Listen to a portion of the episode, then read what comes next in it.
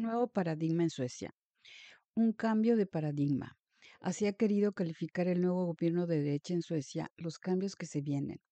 Recordemos que los resultados de las elecciones del pasado 11 de septiembre fueron extremadamente apretados. El bloque de izquierda centro obtuvo 48.7% de los votos, mientras que el bloque de derecha consiguió 49.5%, lo que en términos de diputados representaron 173 para el bloque de izquierda centro y 176 para el de derecha. Pero hay un dato significativo. El bloque de derecha nunca hubiera podido lograr mayoría si no hubiera aceptado como aliado a los suecodemócratas, el partido de extrema derecha con el que nadie deseaba asociarse hasta hace algunos años, por su extrema xenofobia y su racismo. Pero este partido creció en apoyo popular como la espuma y logró colocarse como el segundo partido con más votos, 20,5%, después de los socialdemócratas y por encima de los moderados que tradicionalmente ocupaban ese lugar. Ya en otros comentarios he mencionado el porqué de esta popularidad de la extrema derecha, que tiene que ver con la ola de criminalidad e inseguridad que se está viviendo en Suecia asociada a la falta de integración de muchos inmigrantes, una parte de cuyos jóvenes en efecto, han pasado a formar parte de estas bandas cuyos ajustes de cuentas afectan a un sinnúmero de vecindarios. Habría que agregar un crecimiento de la desigualdad social y la falta de oportunidades entre ciertos grupos sociales, no solo de migrantes. Está además el descontento frente a la inflación y los altos precios de electricidad y combustible, toda consecuencia de la cercana guerra en Ucrania, más la crítica a los servicios de salud, sobre todo en las áreas rurales.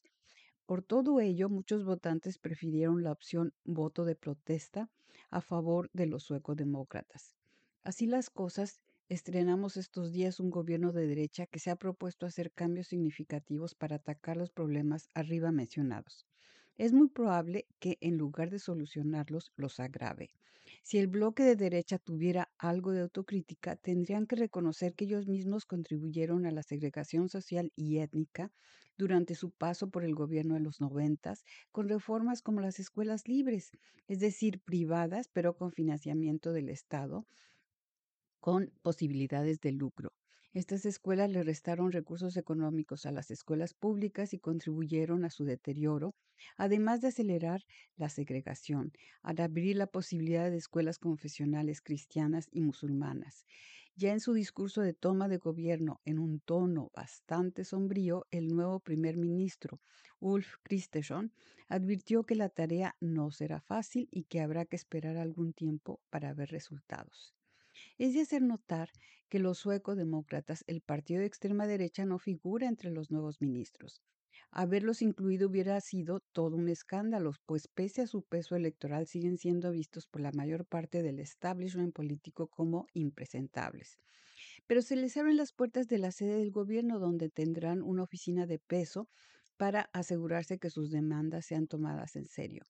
Esto ha sido parte de las negociaciones entre los partidos del bloque de derecha en el llamado Tide Abtalet, acuerdo de Tide. Es por ello que entre los cambios más significativos de este nuevo gobierno están los referidos a la migración, el tema más importante para la extrema derecha. El otorgamiento de asilo se reducirá al mínimo de los estándares de la Unión Europea, es decir, 900 asilados por año en vez de los 6.400 que se aceptan actualmente.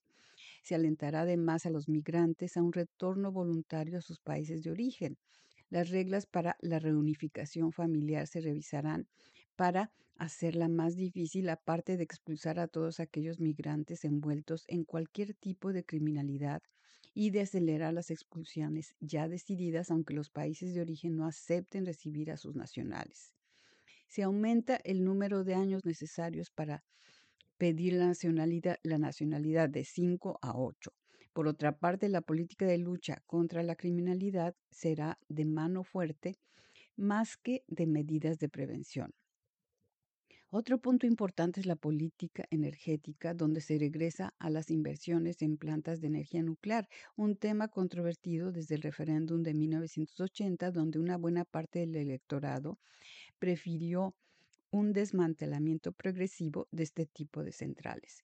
Además, las nuevas políticas se refieren a la cooperación al desarrollo, donde Suecia se distinguía por ser uno de los pocos países que aún conservaban la meta de que el 1% del presupuesto se destinara a esta cooperación. Esta meta desaparecerá y el monto destinado a esta cooperación disminuirá significativamente. Finalmente, Suecia dejará atrás su política exterior feminista a favor de mayores concesiones a regímenes de extrema derecha como Turquía, a la que el nuevo canciller sueco reconoce como democracia y a la que sin duda se le harán todo tipo de concesiones que podrían significar deportaciones de asilos, asilados turcos con tal de que su parlamento apruebe la entrada de Suecia a la OTAN. Este cambio de paradigma dañará sin duda la imagen de Suecia como país solidario, generoso y feminista, aunque el prestigio del modelo sueco como el paraíso socialdemócrata e igualitario ya fue dañado desde hace mucho por la neoliberalización que la propia socialdemocracia inició desde los años 90. Pero, como todo en el mundo de hoy, esto parece ir a peor antes de que mejore. Para Radio Educación desde Suecia les habló Edmé Domínguez Reyes.